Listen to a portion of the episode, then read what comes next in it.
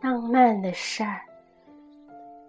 六月中旬一个周末傍晚，我到火车站去接从遥远的老家赶来的母亲。父亲因为有事儿，暂时要留在老家。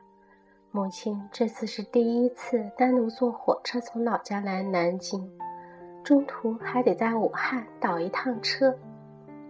父亲很不放心，中午的时候就打电话来，跟我说人太多了，他没有帮母亲买到岳阳到武昌的座位票，母亲可能要站一个多小时。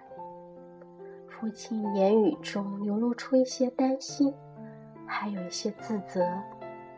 他叮嘱我几点几分一定要赶到车站。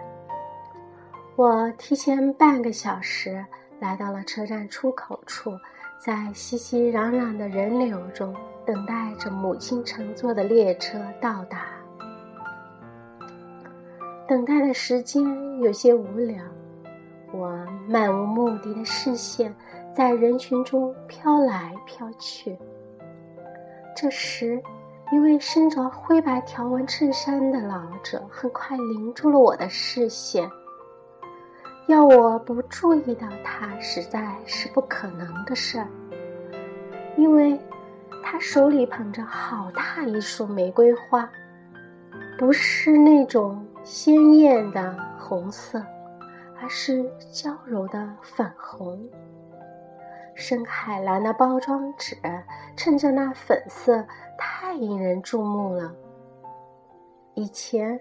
在车站、机场看到捧花的人也不少，但像今天这位白发苍苍的年龄捧着粉玫瑰，好像我还是第一次看见。如今这世道，老上恋也司空见惯了，一定是哪位妙龄女郎闯入了这位老者的心扉，让这位七十来岁的老人。返老还童，春心萌发了吧？这样想来，古稀之年捧着一束粉玫瑰，也不足为奇。有一班车到了，人流潮水般涌来，我看到老者开始向远处挥手，他终于等到了他心爱的人了。等。他走近，他把花递给了他，领过他的行李，两人一起随人流朝外走去。远远的，我看到了他的身影，虽然我没看清他的脸，但我非常清楚的看到了他那一头花白的银丝，在潮水般的人群中。耀眼而醒目。那两个满头白发的人离去的背影，在那一刹那就定格在我的心里了。我不知道这是不是我亲眼见到过的最浪漫的事情。母亲的列车终于来了。半年不见，母亲消瘦了不少。我从母亲瘦小的肩膀上卸下她的背包。父亲在十分钟之内的第三个电话又响起来了。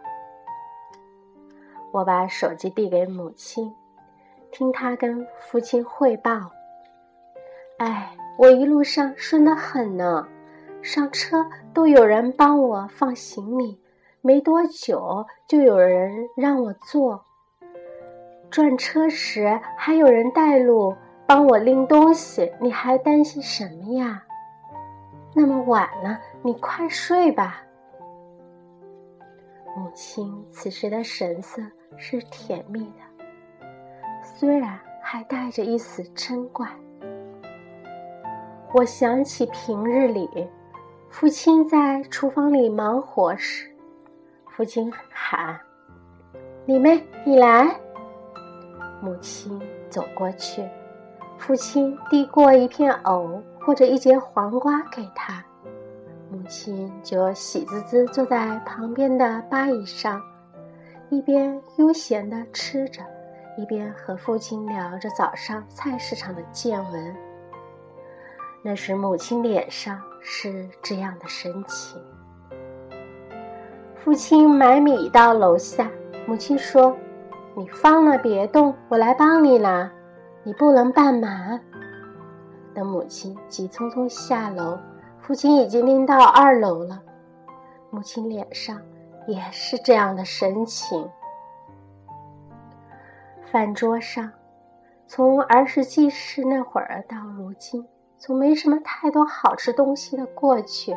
到食品丰富多彩、琳琅满目的今天，父亲母亲经常为了谁吃这只鸡腿，谁尝这块鱼肉，还在相互的碗里推来推去。